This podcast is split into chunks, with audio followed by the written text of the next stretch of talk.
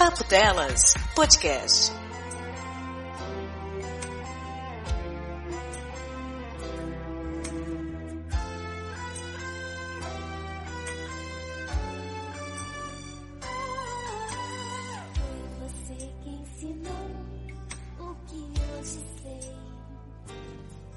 Olá, amigos, inimigos do Papo Delas. Nós, nós o quê? Nós voltamos, sim. Este é o Papo Delas número 28, nosso episódio principal do mês. O Papo Delas 28 veio, além de convidado especial, com um tema gostosinho para todos vocês sentarem na nossa carteira e lembrarem das suas histórias. É outubro, é dia da criança, é dia da santa, é dia da leitura, é dia de quê? É dia dos professores professores também. Vamos lembrar dos nossos mestres, das nossas professorinhas Helenas, do nosso professor linguiça, por que não? Minuto sexta série. Vamos! O que é um professor, gente? De onde eles vieram? Onde habitam? Do que eles se alimentam? Como eles se reproduzem? Bom, pesquisando aqui com uma boa aluna num lugar muito conceituado chamado Wikipedia. Professor ou docente é uma pessoa que ensina ciência, arte, técnica ou outros conhecimentos, ou seja, qualquer coisa. Para o exercício dessa profissão requer-se qualificações acadêmicas e pedagógicas para que consiga transmitir e ensinar a matéria de estudo da melhor forma possível ao aluno. Platão, na sua obra A República, já alertava para a importância do papel do professor na formação do cidadão. É uma das profissões mais importantes, tendo em vista que as demais na sua maioria, dependem do professor. O Dia Mundial dos Professores é celebrado no dia 5 de outubro. E aqui no Brasil, o Dia do Professor é 10 dias depois, 15 de outubro. Isso porque, em 15 de outubro de 1827, Dom Pedro I, sim, Pedrão, imperador do Brasil, baixou um decreto imperial que criou o ensino elementar no Brasil. Pelo decreto, todas as cidades, vilas e lugarejos teriam suas escolas de primeiras letras. Este decreto falava de bastante coisa. Descentralização do ensino, salário dos professores, as matérias básicas que todo aluno deveria aprender e até como os professores deveriam ser contratados. Mas foi somente em 1947, 120 anos após o tal decreto, que ocorreu a primeira comemoração de um dia efetivamente dedicado ao professor. Começou aqui, onde eu moro, em São Paulo, Paulo, em uma pequena escola no número 1520 da Rua Augusta, onde existia o Ginásio Caetano de Campos, conhecido como Caetaninho, onde professoras organizaram eventos para comemoração da data. A celebração, que mostrou-se um sucesso, espalhou pela cidade e pelo país até ser oficializado nacionalmente como feriado escolar pelo Decreto Federal 52.682 de 14 14 de outubro de 1963. O decreto definia a essência e a razão desse feriado. Para comemorar condignamente o Dia do Professor, os estabelecimentos de ensino farão promover solenidades em que se enalteça a função do mestre na sociedade moderna, fazendo participar os alunos e as famílias. E é isso, ouvintes, o professor, aquela tia querida que você tinha no primário, aquele professor esquisito do ensino médio, aquele difícil da faculdade, todos esses personagens importantes da nossa história, nós vamos aqui lembrar e conversar sobre eles. Bem-vindo ao Papo Delas 28, Dia dos Professores. Com vocês, o professor Linguiça!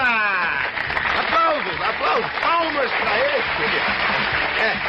Ah, é.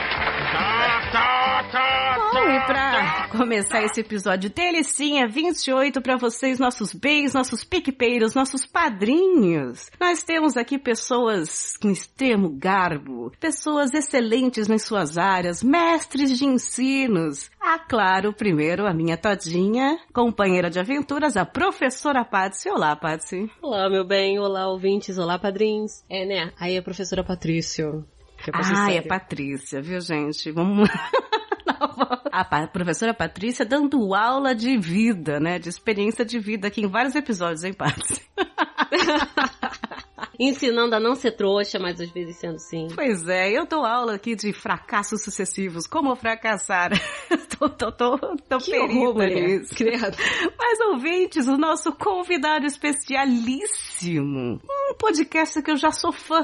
Desde o primeiro episódio que eu vi, depois que conheci, fiquei mais fã e eu vou aqui adular, puxar e enaltecer o saco dele o episódio inteiro porque ele merece. Seja bem-vindo, Xi. Olá, cafeína! Olá, Patsy! Sim, sou eu! É, tô nervoso, tô nervoso, mas já tomei meu fosfosol aqui pra ativar a memória, porque se a gente vai falar da época em que eu era aluno, olha, a gente vai ter que fazer uma viagem bem longa aí, viu? Porque eu, eu não cheguei a pegar a época que tinha palmatória na escola, mas eu tive professores que escreviam 50 na lousa, com CO, não com QU, pra vocês terem uma ideia. Ah, que droga, a tia Neide já tava falando aqui, lembra da nossa época, Xixi? Puxa, a nossa época era diferente. A gente levantava quando o professor entrava na sala. Sim, cantava o hino nacional logo de manhã. Quem é que aguenta um negócio desse, pô? Cantava o hino nacional. Olha, você sabe que na minha escola não era só o nacional, eram três seguidos. Era Da da, bandeira, bandeira. da independência e o Meu Deus. nacional. E tinha, e tinha, a gente tinha que cantar é, a cada 15 dias o hino da cidade de São Bernardo do Campo. Olha, Aliás, eu vou começar a cantar aqui, ouvintes, prestem atenção. uma palhinha, uma palhinha. Começa com Salve São Bernardo do campo e do nosso lar. Até São Bernardo era do lar? Que vem o raiar da aurora nos contrafortes da Serra do Mar. Ó, O que, que é o contraforte? é, é de costa. Ah, tá. Porque eu ia perguntar pro X se ele cantando o hino todo dia, se ele sabia o que era um impave do colosso. Não, eu não sabia nem o que, se- que eram essas palavras. Eu demorei um tempo pra entender o que, que eu tava cantando, né? Pra mim era a Impasso do Colombo, sei, qualquer coisa assim que eu ficava cantando. O herói cobrado, É. né? o herói cobrado pra mim era o É, personagem. não, em prato forte, em prato forte, essas coisas, sabe? É, assim, é, naquela época, até o- alguns cadernos vinham com a- o hino impresso, né, na, na, na página de trás do livro, mas é, eu confesso que eu demorei um tempo pra aprender, né? Fui, eu ficava lá mexendo a boca. Sabe aquela, aqueles coral de igreja? Eu ficava olhando pra um lado e mexendo a boca assim até acabar, porque eu, eu não sabia o que eu tava fazendo lá, não. Ai, eu era nerd, aquela que eu tinha que fazer, estar lá na frente e cantar direitinho, em voz alta, pra professora olhar pra mim. E se a professora não tivesse olhando pra mim, eu ficava muito chateada. Ah, olha aí, é, Filha única nerd, é, eu precisava de atenção. você é o que a gente chama de teacher's pet. Isso, É. exatamente. Eu era essa e eu ficava olhando assim, a professora, olha pra mim, olha como eu tô acertando, olha pra mim, olha pra mim. Eu ficava... Olha como eu sou boa aqui, ó. É, e nas partes difíceis, que todo mundo falava assim, Ah, tá, tá, ficava enrolando, né? Aí eu, eu mostrava, olha, eu tô fazendo certo, eu cantava mais alto. Achava. Aí que você brilhava, tu. Empave do colosso. É isso. Eu era muito nerd, muito chato. Ah, eu perdi a conta de quantas vezes, quando chegava naquela parte do, do, do braço forte ou, ou do eh, futuro, eh, seu futuro, não sei o que lá, eu, eu cantava bem baixinho pra ver se eu tava, né, se eu tava, se tava todo mundo cantando o que eu ia cantar mesmo, aí eu continuava, entendeu? Fazia isso também. Não vou É, negar. então. No meu Era colégio ainda engraçado. tinha o nerd, mais nerd ainda, porque o diretor do meu colégio ele tinha um microfone. E aí ele era empolgadão. Né, com relação a esse microfone dele. Ele cantava no Não, microfone? tinha aluno que pegava Ah. o microfone pra cantar o hino. Hum, Que nunca era eu, porque obviamente eu tava escondida. Nossa, no era o karaokê do hino. É, inclusive, dia desses, um amigo meu encontrou a menina que cantava o hino. Aí Ele falou, Patrícia, fui no lugar tal, tal, tal, adivinha quem tava lá? Eu, quem? A menina do hino. Que eu não sei nem quem é, porque na hora... Você já pensou você ficar cabeça. conhecida a vida inteira com a menina do hino? Que merda, né? é, Coitada, ela deve ter, até hoje, ela deve ter um youtuber, deve ser youtuber, onde ela canta o hino toda semana. Com o microfone.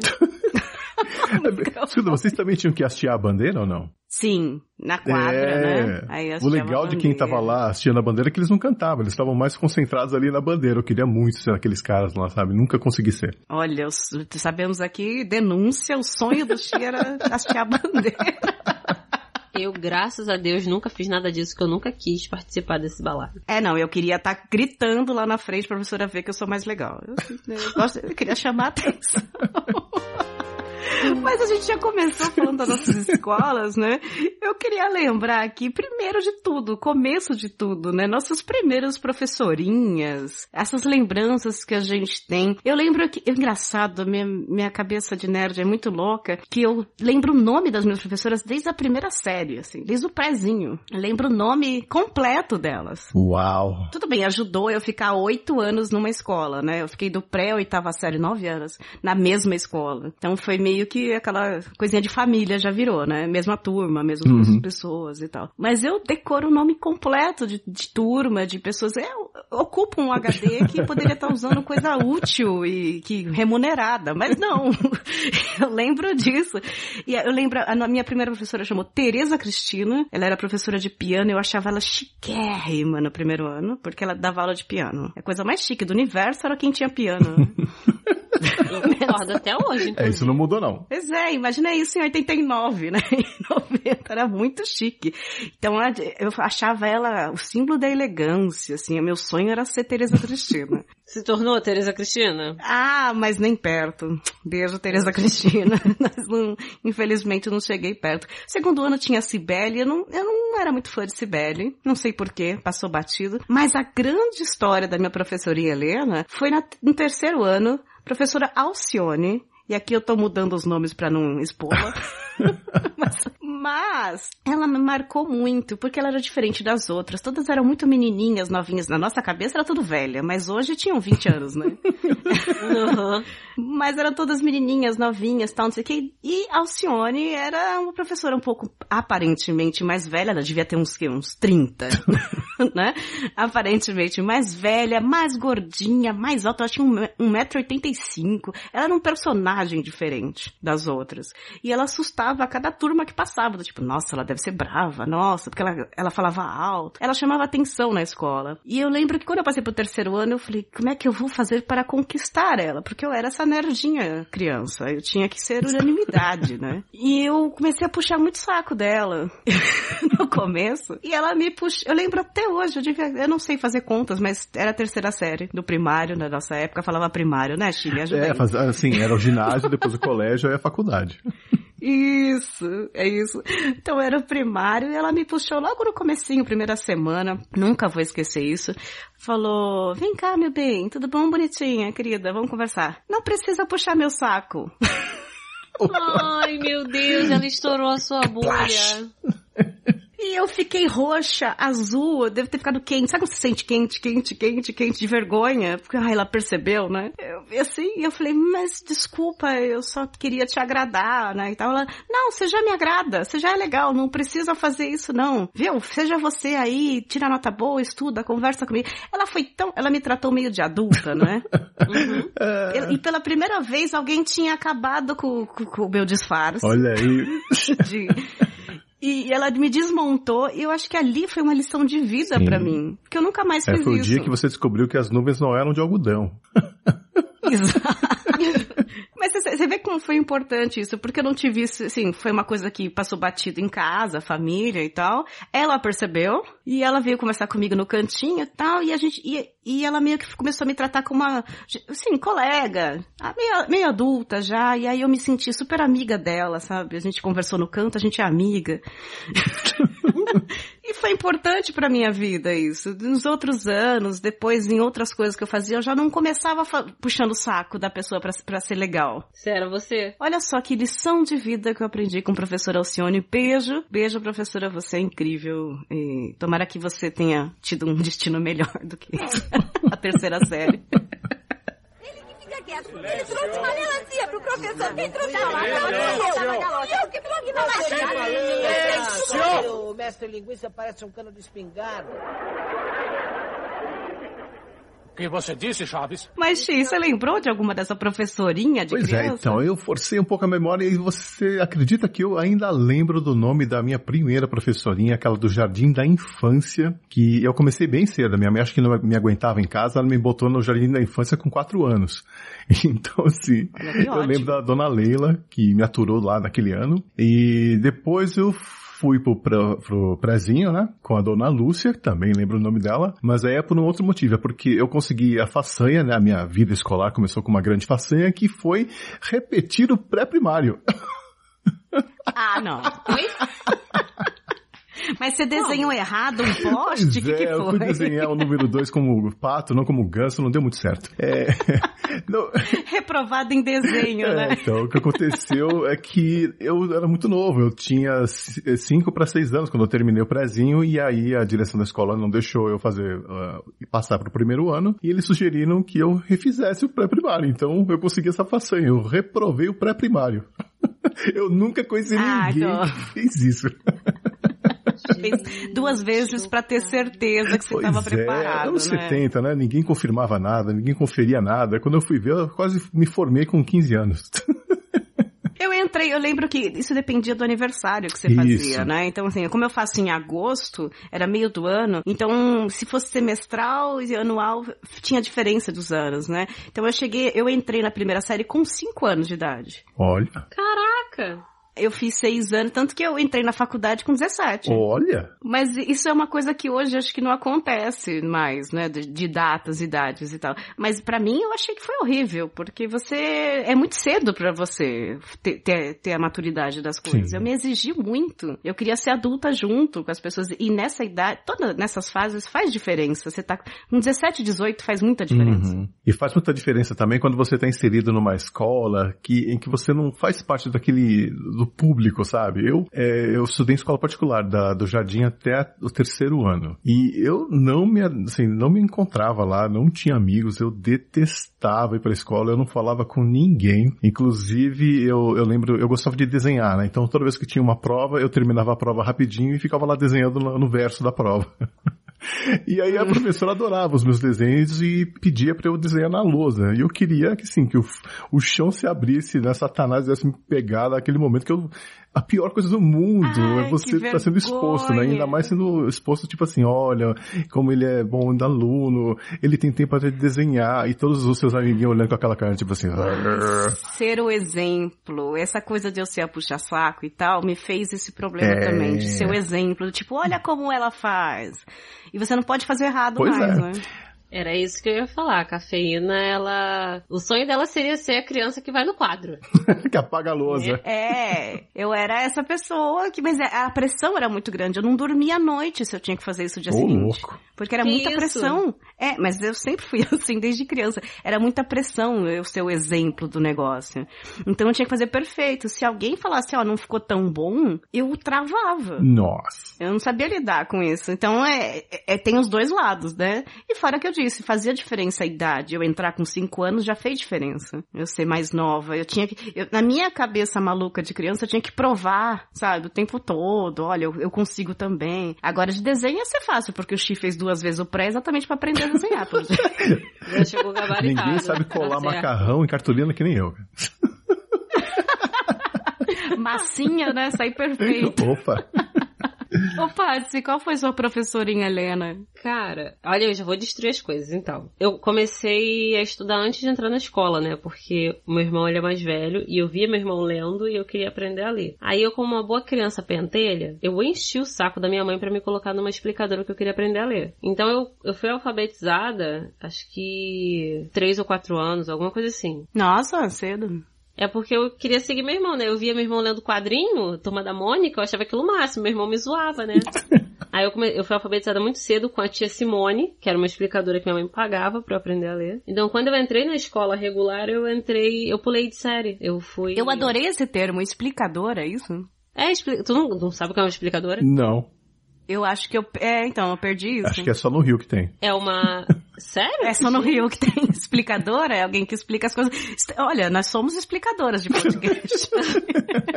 Não, então, explicadoras são professoras também, que dão, aula, é, dão aulas de, de apoio, né? Se você tem dificuldade de matemática. Reforço. Isso. Reforço. Aí você tem uma explicadora de matemática, né?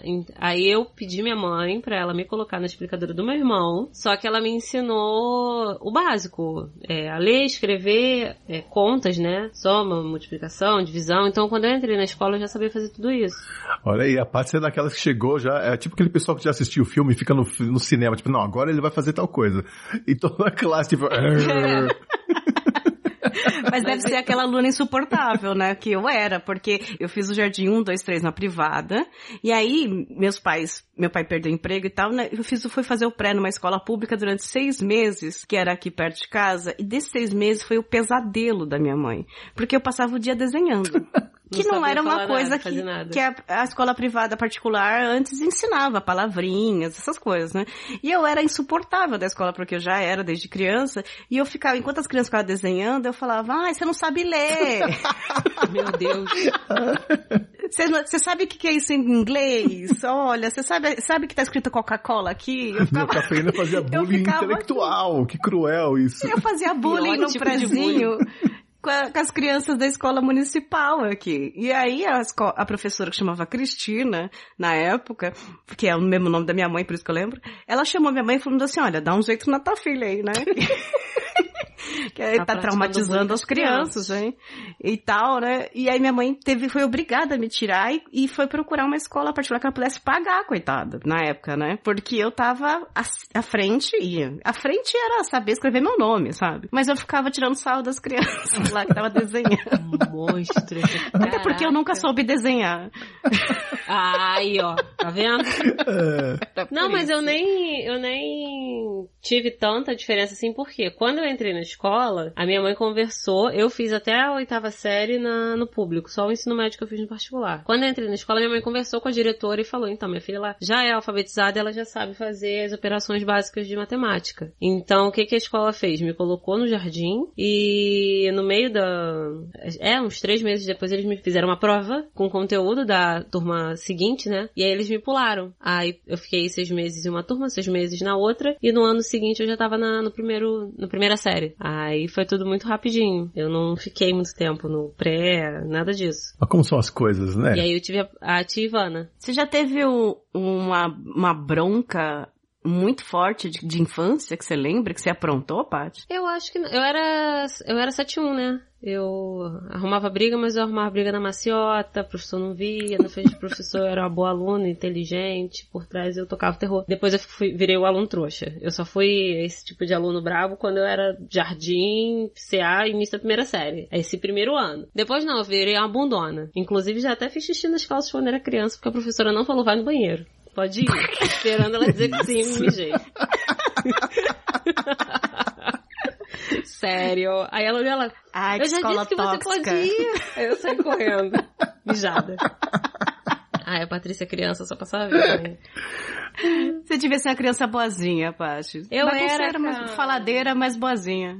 Sim, eu só, só a- nesse primeiro ano que eu era mais braba, que foi a época que eu arrumei briga na escola. Depois desse primeiro ano eu só arrumava briga se alguém viesse de graça por cima de mim, que aí eu batia mesmo. Mas fora isso era tranquilona. Tava acostumada a bater no irmão em casa, né? Exato. Normal. Eu brincava de briga com meu irmão.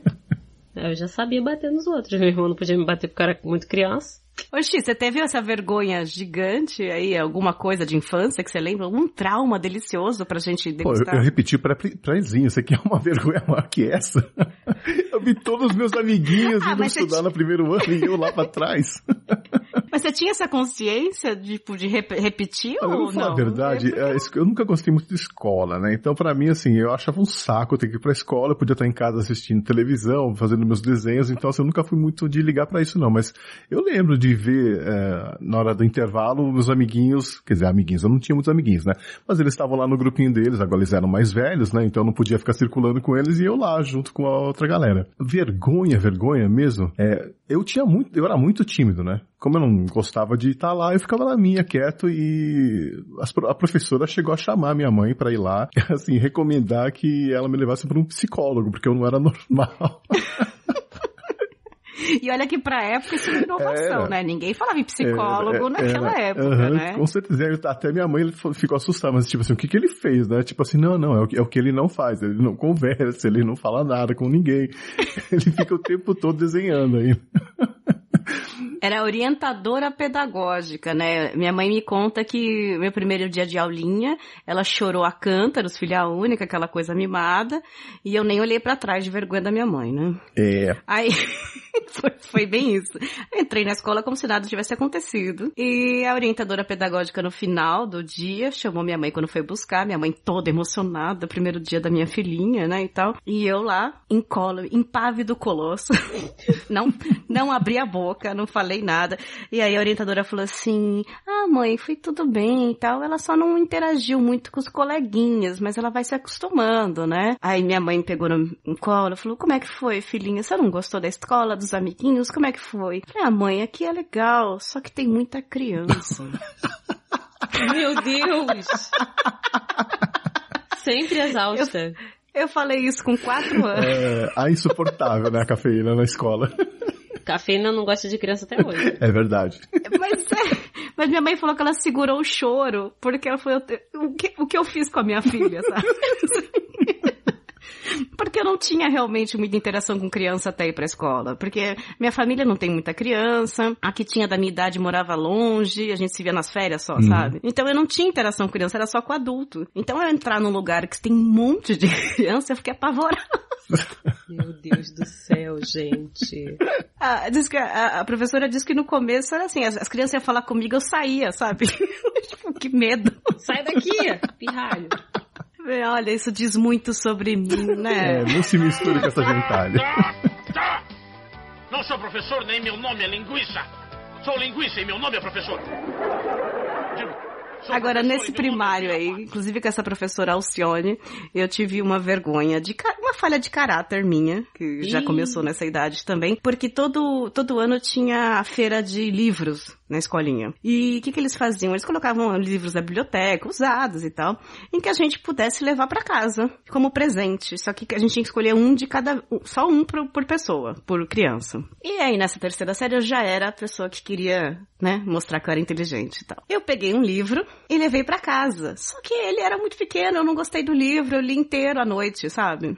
Olha que nerd. Oh. A nerdona do rolê. O que que eu fiz? Eu rasguei o livro. Que isso? Meu Deus. Porque eu falei, eu vou levar amanhã pra professora e falar que veio com defeito. E aí ela troca por outro. Olha que falha de caráter. criança, cafeína criança, Cara, monstrinho. É, tô com medo. Olha que falha de caráter, eu juro que eu fiz isso. E aí eu levei pra escola o livro rasgado. Falei, professora, esse livro que eu peguei ontem veio, veio com defeito. veio assim, eu queria trocar por outro. E ela olhou o defeito. né? E olhou pra tua cara? É. Olhou pra minha cara e falou assim, nossa, mas parece que alguém rasgou. Falei, ah, não sei, veio assim.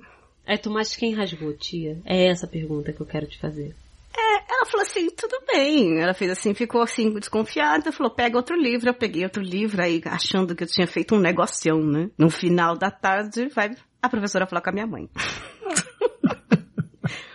Olha, aconteceu isso, isso, aquilo. Nossa, minha mãe veio como se fosse um trovão pra cima de mim. O que, que você fez e tal? Eu falei, mãe, a gente ganhou. Meu Deus. E aí, foi o primeiro esporro que eu levei no sentido de ser um mau caráter, né? Eu juro, como, eu, como criança eu tinha achado o plano perfeito. Criança pensa do jeito simples. Pensa que É, pra mim não tinha problema. Porque eu tava mostrando que eu, li, eu li dois livros. Todo mundo só leu um. E rasgou ainda por cima, rebelde. Nossa, mas eu levei uma bronca da minha mãe. Passei uma vergonha, porque ela fez o dia seguinte eu ir lá e falar pra professora que eu tinha feito isso. Eu falei chorando, soluçando de vergonha. Foi, olha, foi traumatizante esse dia de mau caráter. Até hoje eu não cometo nenhum crime por causa daquela vergonha. Olha aí, ó. Viu? Funcionou. Beijo, Sione. Viu? Esse foi o meu conceito de roubar bala na americana, sabe? É. Foi aí que foi o que foi o que fez o seu caráter para nunca roubar bala lá. Pois é, foi isso que moldou meu caráter. Eu sempre, eu morria de medo de fazer alguma coisa errada, exatamente para não dar essa vergonha de falar na frente. Todo, todo mundo da sala ficou sabendo, sabe? Aquele climão chato. Ah, e ainda Ai. falaram assim, ah, ela é nerd rebelde, rasga as coisas. Não empresta livro pra ela, não. né? Isso aí, isso aí ó, é a comprovação que é de pequeno que se torce o pepino, tá vendo? É, tá vendo? Eu tinha. Você sabe, você acha que eu não sabia que tava errado? Lógico que sabia, né? Eu só queria. O crime perfeito é aquele que ninguém descobre. Só isso, né? Descobriu, eu me arrependi. A gente só se arrepende quando descobre. não tem jeito. Vocês já tiveram medo de algum professor? Ah, Claro, clássico, hein? Qual era a série? Ah, eu acho que foi logo no, na te- no segundo ou terceiro ano. Tinha uns professores super sérios. Naquela época era uma coisa bem diferente do que é hoje, né? Um professor mais amigo. Naquela época, quando eu era criança, o professor era uma santidade, era uma presença ali que você não questionava. Então eu tinha medo, assim, porque o pessoal era sério. Não tinha essa coisa de amiguinho, não. Vários. Você teve, Paty, esse cara que teve medo, assim? Eu, eu tive alguns. Eu tive dois anos de aula com uma professora que eu tinha medo. A tia Selma. Era, Tia. ela foi minha professora da... Já é assustador ser tia, né? É, ela era, deu aula na terceira e na quarta série do Fundamental. Caraca, sério, quando eu conheci, a mulher era muito braba, muito braba. Seríssima. Eu, sabe quando aquela pessoa que tu pensa, vou tomar porrada, tenho certeza dessa mulher. E ela me deu aula o ano inteiro e eu toda cagada. Quando acabou a terceira série, que eu soube que ela ia me dar aula na quarta série, eu tive uma crise de choro, eu implorei pra minha mãe me trocar de escola, que eu não queria ter aula com ela de novo. Minha mãe olhou pra minha cara e falou assim: Não, você não aguenta um ano, você aguenta outro, vai lá. E aí eu tive mais um ano de aula com ela. No fim das contas, hoje em dia, enquanto professora, eu sou a Selma. Selma, te entendo, beijo. Se tornou a Selma.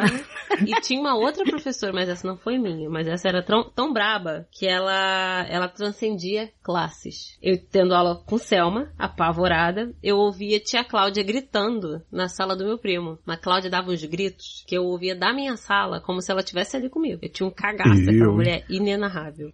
É, um professor que grita é terrível. né? Não, e ela não gritava, ela falava, mas era um vozeirão que reverberava tudo. E eu só, só quem não tinha mais medo dela do que eu era o meu primo, porque ele era aluno dela. E aí os anos se passaram, nunca tive aula com a tia Cláudia. Entrei no ensino médio, fui para outro colégio, aí fiz os amiguinhos lá no colégio e um dos meninos virou um dos meus melhores amigos. Dia desses, no caso, lá no ensino médio, estava eu com meu amigo e aí a mãe dele veio buscar ele. Para o carro, desce tia Cláudia. Na moral, quando eu vi tia Cláudia vindo, eu olhei pra cara dela, aí virei pro meu amigo e falei assim, aquela mulher ali deu aula no meu outro colégio, tenho pavor dela. Aí ele, ah, com a roupa assim, assim, assim, eu, aham, aí ele, é minha mãe. Aí eu, o quê? Eu tava tocando a música do Darth Vader. né? Aham. Eu virei e falei assim, eu tenho pavor da sua mãe. Ele, ela tá vindo pra cá, que ela tá vindo me buscar. Eu, tchau. Isso aí Seria correndo. legal se ele falasse eu também, né? Depois ele falou. Ele, minha mãe é braba mesmo. Você tem medo dela com fundamento. Tá errado não. E, e ele contou pra ela. Caramba. E aí? E aí ela te deu três tiros? Não deu três tiros, mas ó, ó como Nos abraçamos. merda, a merda é grande, porque eu tenho dois melhores amigos. Um é filho da tia Cláudia. O outro é primo do filho da tia Cláudia, sobrinho da tia Cláudia. Nossa, Certo? rolou um É, tem um karma aí. Certa vez eu... est- Nossa. cara. Eu tava na casa do Cláudia. Eric, que é o sobrinho da tia Cláudia. Aí reunião de família e tal, não sei o que. Aí, só que o pessoal da família ia chegar depois. A gente passou a tarde lá, jogando e tal, não sei o que. Quando o pessoal da família chegou, chegou tia Cláudia. Aí eu virei pro Eric e pro Renan, que é o filho dela. Eu falei assim, olha só, tô indo, beijo, tchau. Quando eu tô passando pela porta da casa, do apartamento, né? Aí o Renan vira pra mãe dele. Mãe, Patrícia bem tem medo de tu? Desde a época da escola, porque você deu aula no colégio dela. Aí ela, ah é? Então chama ela aqui. Eu desci três andares em dois segundos. eu fui embora. Eu larguei Eric, eu larguei Renan, eu fui embora de noite sozinho. Eu, foda-se. Meti o pé. Tia Cláudia assustadora. Mas hoje em dia eu sou amiga de tia Cláudia.Ela é um amor de pessoa. Ela é braba mesmo, mas ela é um amor de pessoa. Vou falar, falar em tia Cláudia, você chega lá a apanhar de professora? Não, Não? nunca. Nunca, Ah. eu apanhei. Tu já? Ai, Tá. agora, agora o Chi vai lembrar das Não, não palmatórias. foi reguada, levei uma reguada na cabeça porque eu tava olhando pra trás durante a aula. Gente, mas era o Snape? O Snape faz essas coisas. É, tipo isso. Só que ao invés de uma varinha de condão, era uma régua de madeira mesmo. Mas você mereceu. Eu mereci, alguém chamou meu nome e eu olhei pra trás pra ver o que era, de repente, plá! Dá-lhe Pra aprender a não olhar. Tava muito E desperto. responder quando chama o seu nome. É, é. Entendeu? Não olhar pra qualquer um, né? Não, eu já tive um professor no ensino médio que era desses malucos, assim, que tacava apagador nas Uhum. pessoas, assim. É, chegou a ter problema com diretoria e tudo, assim. Ele ficava nervoso, alguém conversando, não sei o que, ele pegava o apagador e tacava na pessoa. assim. Loucaço. Assim, mas assim, era uma, era uma época de aquelas, sabe aquelas escolas cursinho, né? Sim, Todo mundo achava sim. engraçado isso, né? Agora, medo mesmo eu tive já na faculdade. Porque eu era toda essa nerd aí até o ensino médio, sempre fui. Chegou na faculdade, eu vou tirar de letra. Sou nerd. vou tirar de letra. Primeiro bimestre de provas, maior nota, 5. Porra, te Nossa. entendo. Eu entrei num pânico, porque eu nunca na minha vida tinha tirado essas notas, assim. Eu fiquei apavorada. E aí, como uma boa nerd ninfeta de 17 anos, caralho. foi tirar satisfação com o professor da faculdade. Marquei horário, fui lá com a minha prova, sentei. Pela primeira e última vez na vida fiz isso. Sentei com ele, ele, ele era terrível. Depois ele virou diretor da faculdade. Vamos chamar ele de outro tempero, que era o nome dele, de Senhor Orégano. O Doutor Orégano, ele era terrível. Todo mundo na faculdade morria de medo dele, porque ele era o contrário da tia da, da, da Patsy. Ele é o cara que falava baixo. Hum, mil vezes tia Cláudia. Beijo, tia. Ele era o cara que dava aula sentado, olhado, olhando pro livro, lendo, falando baixo. Que não olhava pra nossa cara. E aí ele dava medo, né? Aí fui lá. Porque minha última gota de coragem foi naqueles 17 anos. Eu sentei na frente dele com a minha prova e falei, professor, eu acho que isso aqui não está certo. Eu gostaria de revisão. Ele virou pra mim e falou, qual é o seu nome? Aí eu falei, aqui ó, sou eu aqui. Aí ele falou, você sabe que eu posso abaixar mais a nota, né? Puta. Aí eu, mas não.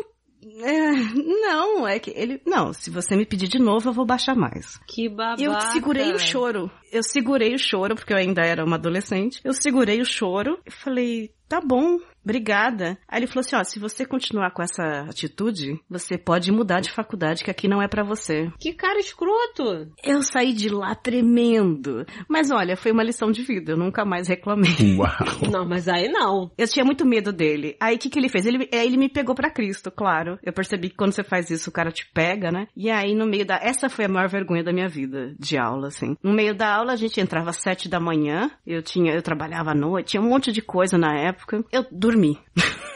Eu encostei e dormi na aula. E aí eu, eu só lembro de acordar e tá um silêncio na sala e ele olhando pra mim. Uau. Aí ele fez a, a mocinha ali, ó, que tava dormindo. Na minha sala tinha 60 alunos no primeiro ano. Todos olhando pra mim. Eu não sabia o nome de ninguém no primeiro ano. Mas ele sabia o seu. Aí eu já levantei tremendo e tal, sim. Ele falou, levanta, vem até aqui e explica o que eu acabei de falar. Uh, Que cara babaca. que filha da puta. Olha, eu fico, eu fico embargada até agora de lembrar o quanto eu fiquei nervosa aquele dia. Eu tremia e eu não sabia o que fazer. Aí todo mundo me começou, em vez de zoar, todo mundo me olhava com pena, sabe? Ai. Começou a me olhar com pena, que é pior ainda do que de zoar. Caraca, que cara escroto. E aí eu levantei, eu sentei ali na mesa dele e eu falei, era dessa, desse capítulo? E eu comecei a falar e todo mundo, aquele silêncio na sala. E ele falou, sim, é dessa a partir desse capítulo, pode começar. E eu, sem brincadeira, eu fiquei os últimos 15 minutos de aula lendo. Então, no capítulo tal, e comecei a ler igual a ele. Sim, foi o artigo tal, não sei o que, e ficou aquele climão. Tocou o sinal, ele pegou as coisas e saiu, e todo mundo continuou sentado olhando pra mim. Aí você foi falar assim, a turma está liberada. eu falei, eu nunca mais vou voltar pra essa faculdade. É, eu pensei. Mas foi, foi até uma coisa depois legal, porque quem veio falar comigo veio do tipo, nossa, tá tudo bem e tal, pô, que sacanagem. Todo mundo ficou meio com pena de mim. Também não, professor Ninguém me desse? zoou. Porra. Pelo menos na minha frente, né? Mas depois disso eu também não, não, não dormi mais. Comecei Nossa. a ficar bem acordado. O pessoal teve trauma nessa faculdade, né? Porra. É, esse primeiro ano foi tenso. Depois eu passei a faltar. Aí foi Começou a jogar melhor. truco, aí tudo melhorou, né? Isso, aí eu comecei a faltar, não entrar nas aulas, depois eu pegar a matéria de alguém. Mas no primeiro ano eu quis ser a nerd do, do, do primário, né? Eu quis ser, e aí deu tudo errado. Nossa, como eu fiquei nervosa Que aquele dia. isso. Nossa, a gente, tá, a gente tá falando muito mal de professor, né? Vamos continuar. Eu lembrei de uma história que você falou aí. agora, Meus ouvintes, esse é o especial Dia dos Professores. Sejam bem-vindos ao Papo Delas, uma homenagem. Quase. Não, mas só uma parada engraçada que aconteceu. Primeiro, a parte ruim. Primeiro semestre de faculdade. Tinha uma matéria que eu sempre dormia na aula porque eu não conseguia ficar acordada. Era depois do almoço, a matéria era chata, o professor falava lento. E aí, pela primeira vez na vida, eu repeti. E acho que eu nunca chorei tanto na minha vida. Completamente descompensada, porque eu era bagunceira um pouco, sim, mas eu era nerdona. Só tirava nota boa. E aí, isso moldou o meu caráter pro resto da faculdade, que eu passei a ter um cagaço de repetir de novo e atrasar minha vida toda. Foi pro truco também. Também, mas aí são nas sextas-feiras. E eu comecei a ficar doida pra sempre tirar nota boa, nunca tirar nota ruim. Só que no segundo período a gente tem, lá na faculdade, duas matérias muito difíceis, com muito conteúdo, que é bioquímica e fisiologia. Teve um dia que eu tava na merda. Aí eu tinha tirado uma nota baixa em fisiologia, eu tinha chorado igual uma condenada, falando, eu vou repetir de novo, que não sei o que e fui pra aula de bioquímica. Aí eu tô lá na aula, só o corpo presente, a alma não tava lá. Aí o professor virou, ne... só nesse dia, nunca mais ele, também acho que ele ficou traumatizado. Eu olhei pra cara dele e falei assim, professor, não sei a resposta. Aí ele, mas você nem olhou pro quadro para ler a pergunta. Aí eu virei para ele e falei assim, professor, independente da pergunta que o senhor fizer hoje, eu não sei a resposta. Aí ele olhou pra eu mim. não sei meu nome. Pena ele. Você tá bem? Eu não tô bem. Não, lá na faculdade os professores ah, que sempre bonitinho, foram muito teve maneiros, pena. sério, eu não- O único professor cuzão que teve, ele gostava de mim porque ele me achava bonita. Aí eu virava assim, valeu. Mas ele era babaca com o resto da galera. Essa de reprovar, a única vez que eu reprovei, que foi na faculdade também, foi com uma professora que eu vou falar o nome real, porque eu odeio, Elizabeth. E ela fazia chamada oral em público, no auditório. Ai, E a prova caraca. final dela era com o auditório cheio e chamava nome por nome, subia lá na frente de todo mundo e respondia a pergunta. Era isso. Pelo amor de Deus. E você passava, tipo, três horas lá até ser chamado, né? Porque era um por um. E aí ficava aquela tensão, se assistindo as pessoas reprovando ou não e tal. Mas era o, uma estratégia dela, ela faz isso até hoje. Fazer a saiba. pessoa passar vergonha, desesperador? Porra! Que é isso? Desespe- O bullying total, desesperador. E foi a vez que eu reprovei, porque eu tava, eu tinha estudado tanto, era tanta matéria, tanta coisa que eu, sabe quando você não sabe mais nada? Uhum. Eu tava nesse nível de nervoso, de vai dar branco com certeza, e foi o que aconteceu. Ela me chamou lá, o auditório, já tava pela metade, pelo menos. então assim. Aí ela fez a pergunta, e aí sabe quando você começa a enrolar? E foi o que eu fiz. Eu comecei a falar tudo que eu tinha estudado na minha cabeça, que provavelmente não era pergunta. E eu comecei a falar, falar, falar. Ela fez assim: não enrola, não sabe, não responde. Ela fez assim. Filha da. Nossa. Uh, Eu só lembro que eu falei assim: não sei. E aí fica aquele uh, né? Sempre uh, assim. Tipo, ai caraca, coitada dela. Aí ela pegou, ela só pegou minha pasta, colocou do lado e falou: próximo. Ai, gente. Nossa, Cafinho, você quer uma meu pasta? Deus. Aí eu peguei minhas coisas e o próximo já levantou e eu reprovei. Foi isso. Foi uma delícia. Pelo amor de Deus. Essa professora faz isso até hoje aí. Um beijo pra ela, então. É, vocês estavam falando de faculdade, eu lembrei de uma, uma parada. No meu primeiro ano na faculdade, eu fiz é, propaganda e marketing, né? E eu tive aula com o filho do Graciliano Ramos, o escritor. Ai, que chique. Chiquérrimo, só que o cara era todo rebuscado, né? Ele era super serião e a minha turma era uma turma de palhaços, né? Então era aquela briga constante, ele vivia, vivia dando bronca na gente e tal. E realmente, esse desse eu tinha medo, porque ele dava uma- umas broncas, assim, usando aquelas palavras todas requintadas, assim, levava um tempo pra gente entender que era uma bronca, entendeu? Era um sermão, né? Ele era prolixo no esporro. Total, a gente falava, é, é, foi, bronca, é, foi bronca, não, vou baixar a cabeça. Era, esse eu tinha medo, sim. Eu nem olhava pra ele, pra falar a verdade, que ele costumava apontar o dele e fazer perguntas, eu nem olhava pra ele. Essa tática da humilhação do professor, né? Esse é um episódio em homenagem aos professores queridos da nossa história, que nos humilharam durante a vida. Mas tem outro lado da moeda, né? Também tem os professores legais. Ah, tá, vamos salvar esse episódio. Vamos aí, senão o negócio vai ficar chato. Tem um professor muito legal, Patsy, que você ama de paixão até hoje. Maria Cristina, ela era uma mulher muito braba. Muito. Ih. Que já vinha coisa da Selma, né? Próximo, a próximo. Mas Maria Cristina, ela era o terror. E era uma professora fantástica. Maravilhosa. Ela, ela botava ordem na turma de um jeito que eu acho que nenhum outro professor conseguia. Ela não precisava falar pra turma ficar calada, ela só olhava assim. Não, ela, ela tinha um humor sádico. E, cara, sério, e ela era uma professora fantástica. Sabe aquela professora pau pra toda obra? O que você precisasse dela, ela ia estar lá pra você? Maria Cristina. Fantástica. Ai. E tinha algum senso de humor, né? É, eu, tenho, eu tive alguns, sim, claro, que me marcaram. Eu tive o professor Sidney de português no meu ginásio inteiro. Foi o pr primeiro professor homem que eu tive na vida. E é claro que, como todo primeiro, no começo a gente tinha medo dele, porque ele era homem primeiro, né? então, normal. E ele entrava, ele alto e falava e tal, mas ele era um fofo. Ele era muito gente boa, assim, muito legal. E muito bom no que ele fazia. Ele era formado em Direito e dava aula de português. Ele não explicava a matéria decorada, assim. Ele sentava e contava a matéria. Era muito bacana, porque eu entendia... Tudo bem, facilita, era uma área que eu sou de humanas, eu entendia melhor, né? Mas para mim ele foi fascinante, assim, porque ele, ele não era um cara de, de livro didático, gramática, ele era um cara que contava, olha, sabe como é que funciona? Funciona assim e tal. Quando você terminava a aula, você sabia como funcionava. Simples assim. É um cara muito bom. Ele me marcou e eu acho, eu devo a ele tudo o que eu sei escrever, eu acho, assim, porque foi, foi a minha base, com certeza. Olha aí. É, foi um cara especial mesmo. É, outro dia me pediu para ser amigo no Facebook. Tu ficou até emocionada, né? pois é, eu não sei lidar com isso. Eu vou falar o que com ele hoje, mas assim.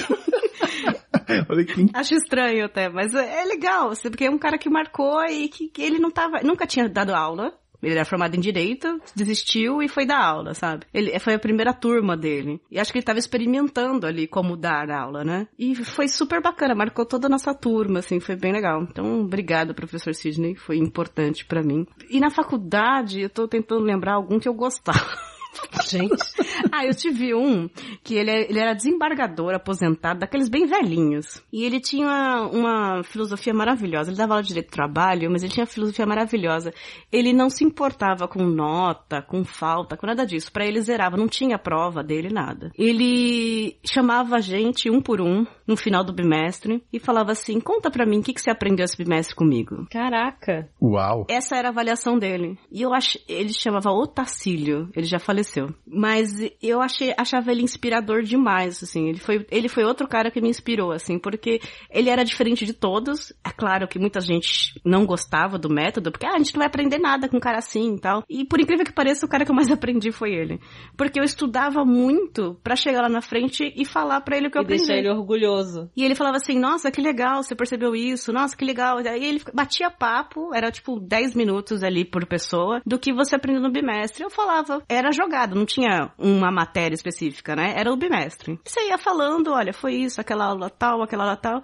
E aí ele te dava nota ali, 9, 10, todo mundo ficava com 9 e 10. Gente. Eu achei aquele método tão louco e tinha muita gente que pedia, fez, fez petição para tirar ele da faculdade, porque ele não, não ensinava. Ele não tinha prova. A pessoa não tinha um número para quantificar o quanto ela aprendeu. É, e aí muita gente criticava. E eu ali na época, o pessoal tirava sarro também, do tipo, ah, ele é fácil, qualquer um passa, tipo, tirava sarro dele. E eu também era muito jovem para entender isso. Mas depois de formada, eu fui ver, eu trabalhei na área, e eu fui ver o quanto foi importante esse bate-papo que ele fazia. Eu lembrava de coisas que eu falava com ele, que ele me falava, não, não era. Ele corrigia na hora, ele falou, não, não é bem assim, é outro jeito, você entendeu errado. E ele explicava de novo. Era, era, era a prova dele. Maravilhoso. Olha aí. Pra mim, hoje, eu acho maravilhoso. Fantástico. Olha, eu tive um professor que usou uma tática parecida lá com o pessoal da faculdade, só que no final das contas não deu muito certo, não. O tiro saiu pela culatra. Ele, ele foi um filho da puta o curso inteiro. O nome dele era Miguel.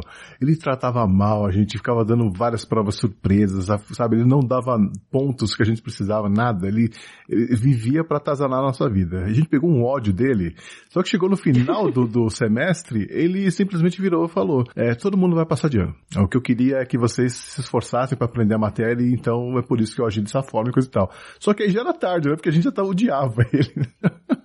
Ele se sacrificou por todos Total, vocês, total. olha só que bonito.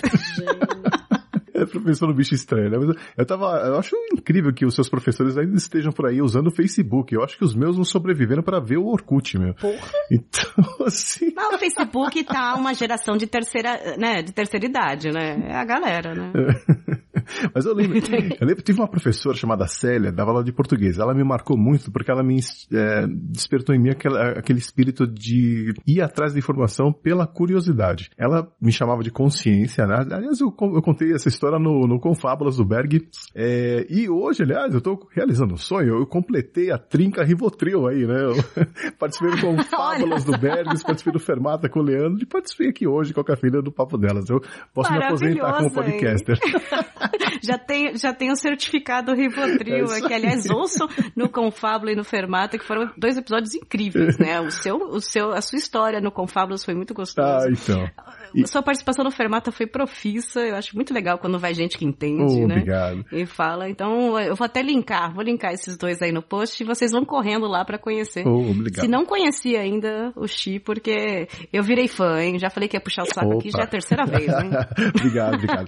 Mas então, e essa professora, ela simplesmente, ela me chamava de consciência porque eu costumava soprar a resposta nas provas pros amigos, né? E aí ela virava pra mim e falava, consciência, cala a boca. Consciência, vem aqui, senta aqui do meu lado. E ela percebeu que eu era uma- um, né, um- um rapaz curioso e ela vira e mexe trazia um livro da, da biblioteca da escola e falava, ó, eu acho que devia conhecer esse cara aqui, ó, Santos Dumont, tem lá na biblioteca um gibizinho contando a história dele. Aí ela me dava e não falava nada, não me pedia pra ler, não me obrigava a fazer nada. Simplesmente dava na minha mão e, sabe, deixava rolar. E isso eu comecei a ficar curioso, ir atrás desses livros. Ela me trouxe livros do, do Eric von Däniken, é, sabe, várias coisas que ela achava que eu ia curtir e, assim, isso despertou em mim essa curiosidade. Então eu sempre tive essa sede de ir atrás de informação por causa dessa professora. E outra que me marcou muito foi uma professora de inglês, que era a Nancy, ou Nancy, né? Porque eu acho que eu acho que ela era gringa. Ela tinha cara de inglesa mesmo, né? Foi a primeira que mostrou pra gente uma letra de música em inglês e traduziu, explicou os significados. Eu achei aquilo fantástico, né? Pode ser uma babaquice hoje, mas lá nos anos 70 era novidade, né? Então era muito legal. Claro. E, e acho que é por isso que eu amo inglês até a hoje. gente, né? Total. Acho que o professor faz muita diferença, né? Então a gente, tanto pro bem quanto pro mal, a gente tá aqui com- lembrando das histórias de horror e também desses que marcaram a gente, né? Mesmo que tenham sido só algumas É. ações, algumas atitudes, algumas palavras, mas elas ficam com a gente pra sempre, né? Claro, ensinar não tem jeito, é talento também. Didática é talento. Você pode ter todo o conhecimento do mundo e não conseguir explicar aquilo. E tem gente que nem tem tanto conhecimento e você entende a matéria na hora. Sim. Eu tinha um exemplo clássico no ensino médio, que eu estudava nessas, já falei, nessas escolas cursinhos, que eram três professores por matéria. E eu lembro até hoje, eu tinha três professores de físicas, um do ITA, outro mestrado da USP e um cara que tinha acabado de terminar a faculdade de engenharia aqui do ABC. Uau! Então, assim, eram dois mestres mais velhos, super conceituados, e um menino que na época tinha 25, 26 anos, que era meio que o, como o, explicador, É. que a Patsy diz, o reforço da matéria, né? E por incrível que pareça, a gente assistia as aulas de manhã com os mais velhos, e à tarde, na aula de reforço, lotava com esse menino. Porque a gente só entendia quando ele explicava. Olha! E ele, ele marcou, porque ele era um menino, pra gente também, quase nossa idade, a gente já tá no ensino médio, né? Ele era bem mais novo que os outros, não tinha o currículo dos outros, que todo mundo, nossa, pagava mal pau, né? Os- Dos caras e tal. Só que a gente ficava olhando pra eles falando, eu não entendo o que esse cara fala. Chegava na aula de reforço, esse outro professor explicava, "Ah, como vocês não entenderam isso de manhã? É assim, assim, assim. Dava meia hora, todo mundo falava, ah, por que que não falou antes? É, exatamente. Parece que é outro idioma. É outro idioma. Então, assim, você vê que não é só o currículo, o conhecimento. Tem um talento de explicar. É, nunca tive uma sorte dessa com professor de matemática, porque até hoje eu não entendi bulhufas do que veio depois de Não. 2 mais 2 igual a 4. Faltou o talento, né?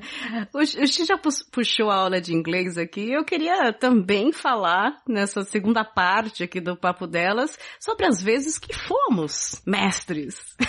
menos, menos. que fomos professores ou explicadores na vida, né? Eu estou aqui com dois professores que foram professores na vida, ou são, né? E eu tive só uma experiência na adolescência, eu fiz 10 anos de curso de inglês e depois dos 5 anos na adolescência, o dono da escola me convidou para dar monitoria, o que a gente chama de serviço barato Serviço escravo. né? Isso, serviço escravo. Só que com 15, 16 anos pareceu uma ótima ideia, né? Claro. E eu fui, só que era para as crianças, né? E eu já tenho um- uma habilidade com criança incrível, né? Poxa, Imagina o desespero de cafeína entrando na sala de aula, aquele monte de pirralha, ela, meu Deus do céu. Uma habilidade incrível. E eu percebi que a minha habilidade para lecionar é compatível com lidar com criança. Porque eu, eu- Não, mas não, não é pro mal, não. Eu acho que até é bonitinho da minha parte, vai. É que quando eu vejo que, uma criança ou com alguém que eu tô explicando entendeu, eu acho bonitinho. Eu falo, ah, ele entendeu. Ah, ele tá tentando falar uma palavra. Eu, eu disperso ao ponto de que eu não consigo corrigir o erro. Eu fico com vergonha de corrigir porque ele se esforçou tanto. E eu lembro até hoje o que me marcou dessas crianças. O menino hoje deve ter 30 anos, né? Mas na época eu tinha 16, ele tinha 10, né? Mas ele era uma criança pra mim e ele me mandou uma cartinha, assim, quando se formou lá no primeiro cursinho, né? Me mandou uma car- cartinha, teacher, não sei o que, e colocou Very Kisses for You. Ai, meu Deus. Oh, oh. Ai, eu achei tão bonitinho. E eu falei, eu sou professora, eu tenho que corrigir isso. E eu nunca corrigi. E eu recebi pra sempre o Very no, no bilhetinho. E eu lembro disso, olha, eu não tenho dom pra isso, porque eu não tive coragem de falar pro menino, olha, lindo, Pois mas assim, é. escreve, sabe? É certo. E aí eu percebi que eu não sou boa professora. Paty, se você corrigiria, você é uma professora de inglês hoje, você dá aula em, Aham. cursinho, né? Dou aula de inglês e de segurança de alimentos, né? Que aí já é voltado pra minha área de formação. Sim. E você corrigiria essa criança? Ai, sutilmente, talvez. O que que você faz? Você lê, aí você agradece, na hora de agradecer, você fala certo e dá um abraço, entendeu? É assim que a gente faz. Hum. É, a correção sutil. Uhum. Você leu certo fingindo que você não tá vendo que tá errado, Isso, sabe? Tipo, e aí- oh, many kisses, que E aí bonitinho. você vai e abraça a pessoa e É. fala pra você também, entendeu? É. Ai, tá vendo? Já foi, ah, deu pra entender, tá bom. Ai, Cafeína, esse coitado do menino foi fazer uma entrevista agora adulto e mandou um very kisses no final e foi mas eu aprendi lá na Open English, né? Ai, gente. Paty, sua experiência com alunos, alguma coisa como professora que te realizou ou fez você querer dar um tiro na orelha? Ah, já tive alunos que, depois de algum tempo, foram pra outros países pra fazer fa- faculdade de sanduíche, né? Pô, tu vê um aluno teu saiu do país pra fazer parte da faculdade lá fora, tu vira e fala, porra, aí, aprendeu. Ele precisava do idioma pra conseguir essa vaga. Se ele não soubesse falar, não tava lá. E ele tinha sido meu aluno, acho que ele tinha feito um curso desses intensivos, e ele foi meu aluno, acho que por dois semestres. Então, muita coisa fui eu que ensinei pra ele. Eu fiquei muito feliz. Ah, Muito dá um orgulho, né? Nossa, é isso é você demais. Na época eu tava começando a dar aula ainda. Eu sei como é que é. Eu vejo esses jovens fazendo podcast hoje. Algum orgulho que você tenha dessa época, que você lembra? Algum aluno especial? Ah, eu concordo com a Paty. A gente, o, o maior orgulho do professor é ver o aluno, né, fazendo sucesso e conseguindo é, mostrar o que aprendeu. Eu tive um, um aluno que é, me agradeceu por ter conseguido um emprego porque ele lembrou de uma aula específica que eu tinha dado sobre entrevistas de emprego. E nessa aula eu fazia umas perguntas meio absurdas, né, de zoeira. Só que o que aconteceu? Com a tendência, é, depois de alguns anos, a tendência foi realmente inserir umas perguntas nada a ver nessas entrevistas de emprego para ver a reação do aluno. Então ele estava meio que preparado para a pergunta absurda. e aí ele mandou muito bem na resposta e tal. O cara falou, é, elogiou, falou que o cara não titubeou em nenhum, nenhum momento e conseguiu o emprego. E era um baita do emprego, né? Ele veio me agradecer, assim, numa, encontrei com ele num bar, ele puxou, assim, falou assim, inclusive queria agradecer, porque aquela aula me preparou mesmo pra entrevista. E eu falei, olha aí que legal. Ah, que delícia. É, nossa, que muito paga uma orgulhoso. cerveja aí. E, mas eu acho que o que, o que me deixou mais orgulhoso ainda foram ex-alunos que viraram professores. Tive vários, assim, que inclusive a mãe de, um- de uma delas veio falar pra mim, falou assim, olha, ela estava em dúvida no que ela queria fazer na carreira, mas depois de ter aula com você, ela decidiu que ela queria ser professora. Eu Caraca. falei, uau, ferrei, é, ferrei a vida dela pra Coitada. Onde você errou, né? sempre. Foi o que eu falei. Meu Deus. Pedi desculpa pra mãe dela. A mãe dela tinha tantos sonhos, Depois né? de trabalho até tarde, final de semana. tá É, esquece vida social, coitado, coitado. Mas acho que é por aí, né? Uma coisa engraçada que já aconteceu com alunos meus. Aí, no caso, são os alunos de segurança de alimentos. Nesse lugar que eu dou aula, tem, tem uma, uma funcionária que ela é responsável e ela faz é, lanches na manhã para todo mundo comer. Porque são muitas horas de aula. E aí o pessoal não precisa ficar saindo, né? Tem um horário específico, todo mundo sai, come e essa senhora prepara e tal. Beleza. Aí, na época, ela utilizava margarina no- junto com as outras coisas que preparavam para servir. Ih, justo aonde? Exato. E aí eu tava dando aula pra turma, eu dou aula pra turma de gastronomia. Aí eu tava dando aula e tal, não sei o que, aí a gente entrou na questão de algumas composições de alimentos e tal. Aí eu virei e comentei da margarina, que alguém perguntou, ah, não, você prefere manteiga ou margarina? Porque todo mundo é, fala da margarina porque é vegetal, é, entre aspas. E tal, não sei o que. Aí eu fui e expliquei por que que não. Eu expliquei da composição química e tal, nanana. E aí eu assustei a turma. Foram brigar com a tiazinha que Eles faz o lanche. fizeram uma abaixo Ai, meu Deus. eles fizeram com que não tivesse Não. mais margarina na instituição. Meu Deus, que monstro. Aí depois a, a coordenadora virou pra mim e ela, Patrícia, o que, que você fez? O que, que você Eu, só, assim, eu só comentei, eu só expliquei. Nós somos patrocinados pela Eu- Becel, eu, né? eu só expliquei pra eles da composição química. E tal, não sei o que, aí eles. Aí ela, Patrícia, eles foram lá no- na coordenação. Teve abaixo assinado, teve- eles movimentaram toda a instituição. Pessoas de outras turmas. Foi um auê. E a escola se chama Jorge Delícia. né? Não, não é escola, é uma. é- não é escola regular, né? É um curso e tal, não sei o quê. Aí até hoje não tem, eu já dou aula lá tem um bom tempo. Até hoje não tem margarina mais. Aquela turma tirou a margarina de circulação daquela instituição. É. Gente, mas não tá na moda hambúrguer de planta? Faz manteiga Tem de planta. que é uma manteiga vegetal. manteiga, entre aspas, vegetal. Só que é caríssima.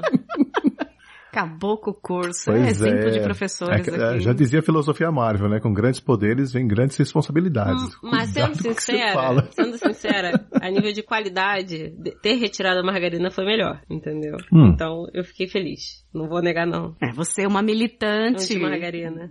contra a margarina. Ativista, No né? futuro vai ter uma sala com o nome da Patsy lá. É. Aí vem ah, um subnick na sala, sem margarina. Com a data embaixo, esse dia A foi extinguida a margarina. Ai, gente. A, Professores, a Doriana né? Killer.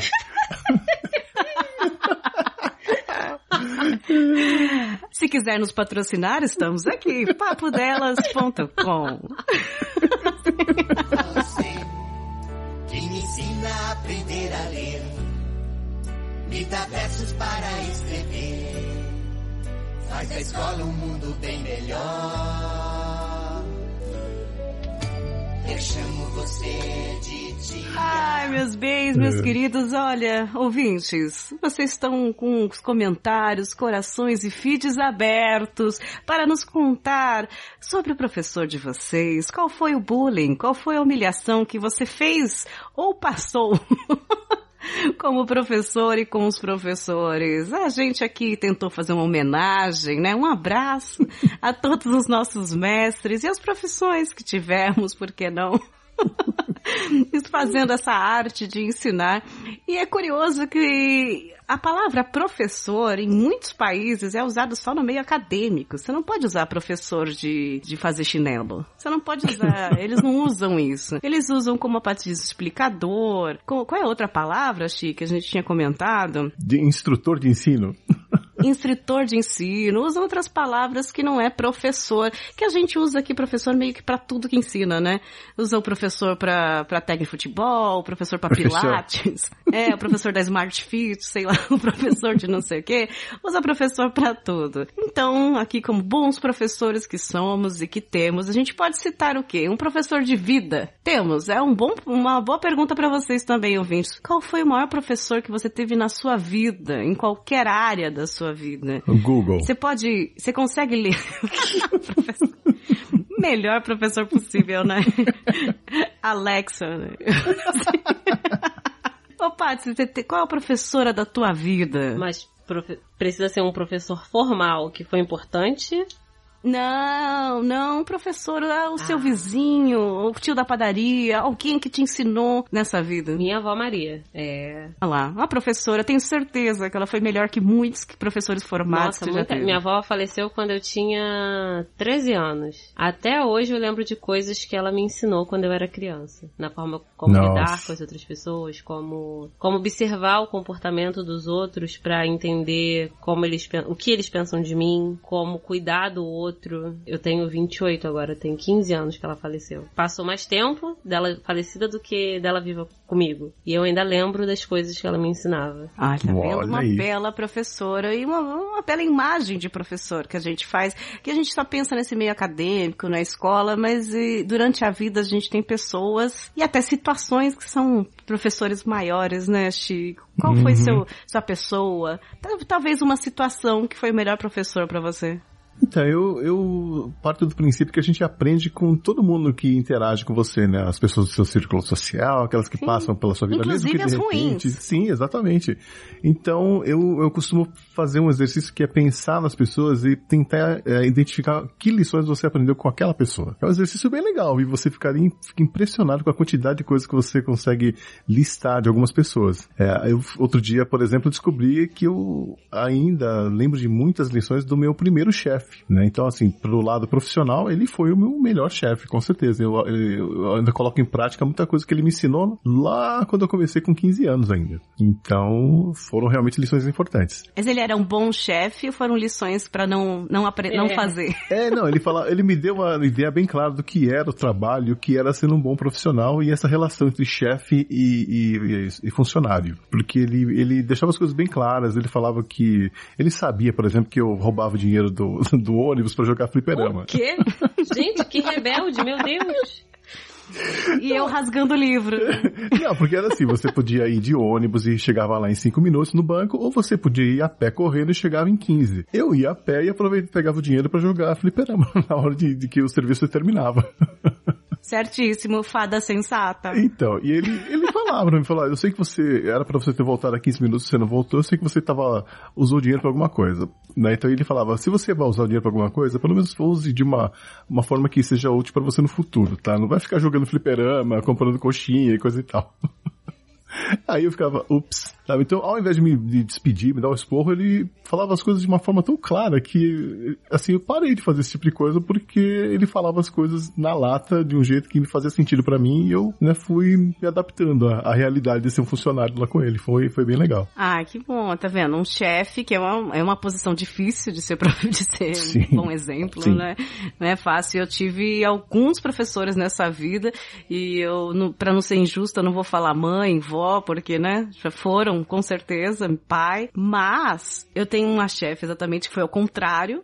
ela me ensinou tudo que eu não deveria fazer e eu passei a, a, me ver ali e falar, não vou fazer igual, porque ela era terrível, ela misturava pessoal com profissional, ela era agressiva, ela era, ela era tudo que eu não queria ser. E aí, como eu tava começando no mercado de trabalho, eu comecei a assistir aquilo e ver a reação das pessoas falando, eu não quero ser assim. Foi importante uhum. para mim. Na, durante foi terrível. Mas depois eu comecei a. Cada vez que eu me parecia em alguma coisa com ela, eu mudava meu comportamento. Olha aí. Isso foi um, uma lição. Tenho que agradecer, é. né? Por que não? E para ser um pouquinho mais fofa, eu vou citar um. eu vou citar um tio, que eu tenho um tio avô, que tá vivo, tem 93 anos. É o que namorou a menina hoje. do. Isso, ele mesmo. Ele, ele é um cara que tem uma história de vida óbvia, né? 93 anos. Namorando. Imensa, e que foi meu avô eu, é, eu perdi meu avô muito cedo, então eu não tive contato com o avô. Então ele foi o meu contato de avô, né? E ele é uma história de vida. Ele conta as coisas que ele passou. Ele não dá lição de moral nenhuma. Ele só fala do que ele fez e como ele reagiu, como ele errou, como ele faria diferente ou não. E ouvindo ele durante toda a minha vida, desde criança, para mim eu cito ele em muitos programas que eu falo, em muitos lugares que eu falo com as pessoas que conheço. Eu vou citando ele como se ele fosse uma entidade, assim. Porque é, é, é curioso a influência influência que ele teve na minha vida sem ser impositivo, sem falar faz isso, faz aquilo. Nunca fez isso. Ele só falou da vida dele. E aí você ouve as coisas que passou e começa a fazer tanto sentido, né? É, as mudanças, como ele pensa, como ele fez aquela época desde então. Então eu vou citar ele como um professor de vida, como uma homenagem também aos meus professores de vida. Eu acho que ele é o, o honoris causa. no momento, né? Pronto, conseguimos terminar esse episódio bonitinho, hein? Achei que não ia Não acabar acabou assim. ainda, calma. Calma, tem um que foi o maldito. Aliás, o meu, o maior professor da minha vida foi o fracasso. Nossa! Já, ó, então tava bonitinho, galera. Acabou.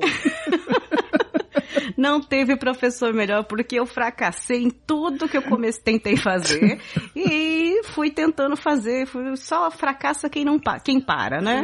Então eu não parei ainda, fui fracassando sucessivamente sem cessar. E estou aprendendo todos os anos com o fracasso. É isso, ouvintes. Nesse, nessa empolgação, vocês. Vocês contem pra gente qual foi o professor da sua vida. Ai, meus ouvintes, meus padrinhos e piquepeiros que eu amo tanto, que são os meus professores. Vocês me ensinam todos os meses a como não desistir desse podcast. Vocês são os nossos mestres, padrinhos e piquepeiros, ouvintes, comentaristas. Vocês que ouvem, interagem, mandam bilhetinhos no contato arroba papodelas.com. Todos vocês são muito importantes pra gente, então são os nossos mestres. Este aqui tá ficando por aqui, o Papo Delas 28 Dia dos Professores. Eu quero agradecer, passe. Muito obrigada, professora Patrícia. É, né? Professora Patrícia, sério. Ativista. É, tá, tô unida Nome de contra sala contra Margarina. Doriana Killer. Doriana Killer. Killer. Vai ser o nome dela no Tinder. Meu agora. Deus do céu. Ainda vou colocar lá que faço podcast. Já coloquei, no caso, que faço podcast. Coloca lá, podcaster, descrição, podcaster matadora de margarinas. em vez de ele não, você coloca margarina Vai não. vir só o- os caras de academia, os marombeiros, que vivem de whey protein. Deus que me defenda. Ah, que delícia. Obrigada, meu amor. Obrigada, Paz. E o nosso convidado especial, que eu vou pela última vez nesse episódio puxar o saco, porque realmente ele faz um trabalho incrível. Oh. Quem, como blogueirinhas falam mesmo, um trabalho sensacional, incrível, de podcast. Aliás, posso fazer um pedido? já- Você, você pode Diga. fazer essa última parte com a voz da, da, da tia Neide? Mas claro, claro, só se for na palmatória, né? Mas você levanta pra eu entrar. Por quê, né? E agora que a professora chegou, né? Eu tô indo, ouviram? Dois... Pode cantar o hino aí direito, viu? Mas não me erra aquelas partes do retumbante que todo mundo erra quando parece o verde cobrado. Sei lá como é que funciona. A a- Canta o hino da independência do japonês, tem tudo a ver? Ah, falei agora, hein? Cansei de ver essa piada. Tem quatro filhos, É, era mas uma é que é coisa por isso que eu decidi não ter nenhum, só de raiva. Só por causa do hino, né? Sim. Vai voltar a ser colônia essa merda. É, Xê, meu bem, você tem o 80 watts, fale do seu trabalho, divulgue seu podcast, que eu vou obrigar os meus ouvintes, corram pra lá e ouçam, porque o trabalho dele é incrível. A tia Neide descobriu, mandou pra minha mãe. Até minha mãe tá falando, você vai encontrar com aquele menino? Aquele menino é bom, Menino. né? Pode É. falar, Xê. É isso aí, Rafina. Bom, primeiro, obrigado aí, que honra estar aqui no Papo Delas, muito feliz de poder conversar com vocês finalmente, né? Passar pro lado do, daqui, de, não, peraí, de lá, de cá, bom, enfim, estar do outro lado do microfone aí. Entrar na. Matrix, né? Isso, é muito bom. E, bom, então vamos lá, né? O 80 Watts é uma família de podcasts que é formada pelo 80 Watts, que é o carro-chefe, que é um programa de inspirado na rádio dos anos 80 e que traz músicas é, 80mente corretas, ou seja, só aquelas que foram lançadas entre 1980 e 1989 de artistas desconhecidos que não tiveram sucesso naquela época. Tem também o resumo do som, que conta a história por trás de uma música de sucesso dos anos 80, desde como surgiu a ideia, é, o que quer dizer a letra, como foi o processo de gravação, qual o legado da música, etc. E mais recentemente eu lancei o Cine Clube 80, que analisa filmes dos anos 80 com esse, esse distanciamento temporal, né, para ver se eles continuam valendo a pena ou se ficaram datados, problemáticos, defasados e coisa e tal. E você encontra o feed eh, nos bons agregadores do ramo ou diretamente no site 80watts.com.br. Mas tem essa voz de locutor, né? Mas, né, olha- olha quem fala. Mas não é à toa que tinha uma rádio pirata lá na zona. lá na zona. Mas é tinha uma rádio pirata mesmo, é, é verdade. Mas Bons olha, o seu trabalho é muito bom mesmo. Obrigado, eu descobri Pedro. esse ano, vou ser sincera. Mas quando eu comecei a ouvir, eu comecei a indicar e, sinceramente, até pra minha família, assim, que começou a pirar. O adorar. quê? Nossa, Olha coisa- aí. De onde, ele- de onde ele tira essas ideias? Abraço aí Essa- pra família da cafeína.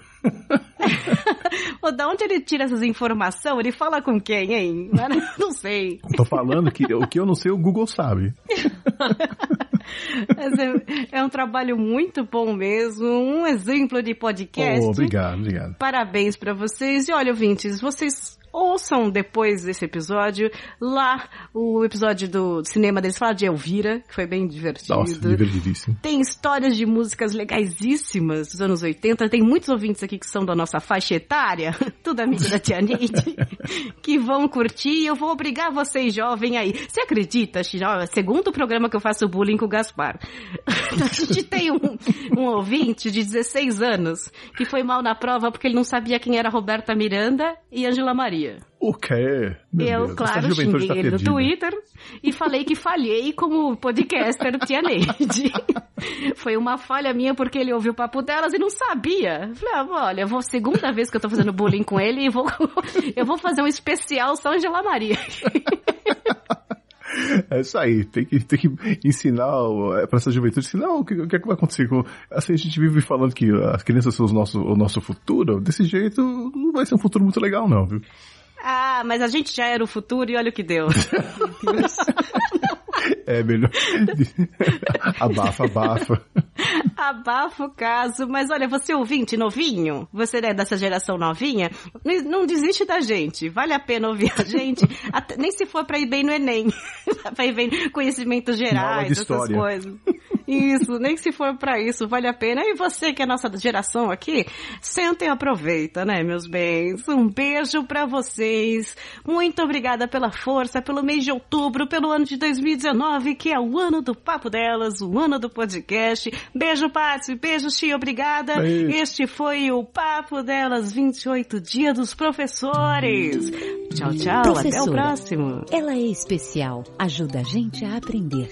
Ela brinca, conta história, ensina a ler e a escrever. Da nossa professora, devemos sempre lembrar. Seu dia é 15 de outubro e vamos comemorar. Ah, garoto! Pode dar stop. Deixa eu dar stop aqui. ó.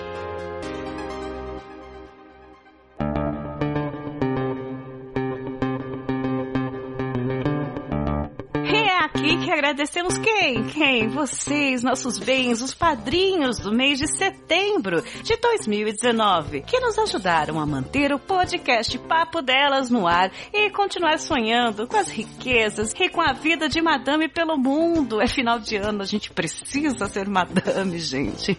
Os padrinhos que autorizaram a divulgação do nome e ajudaram com 10 reais ou mais em setembro de 2019 foram João Paulo, Cristina Raposo, Osmar Pedrão, Marco Antônio Júnior, Guilherme Balduino, Jefferson Carlos, Didi, Dionelson Silva, Caroline Vitti, Gabriel Henrique, Josair Júnior, Felipe Bispo, Samuel Sobrinho, Vinícius, Fabrício Guzon, e a linda da Priscila Matos. Sim, teve também os PicPeiros, o pessoal que ajuda com qualquer quantia naquele aplicativo Legal Pacas, verdinho. Instale e ajude o Papo Delas também. Lá nós somos Papo Delas, tudo junto, é só procurar. Os que ajudaram, os PicPeiros que ajudaram a gente em setembro de 2019 com qualquer quantia foram Xolian Catino, Anderson Vinícius, Gigi Giovana Ramalho, Carlos Cruz, Ricardo Alves, Cleiton Lima Caroline Moura. e a deliciosa Carlota Delícias Artesanais. Ah, suas delícias todas! Fica aqui nosso agradecimento, mesmo aos que doaram menos de 10 reais e aos que preferiram não terem os seus nomes divulgados.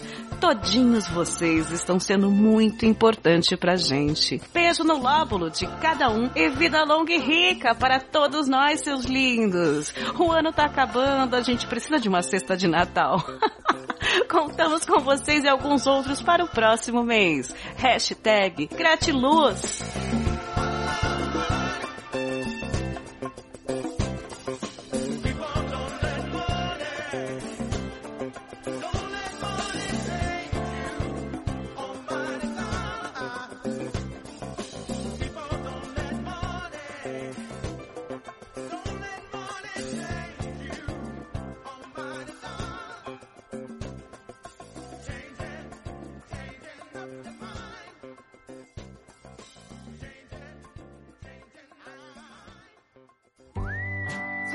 Ouviu? Papo Delas Podcast.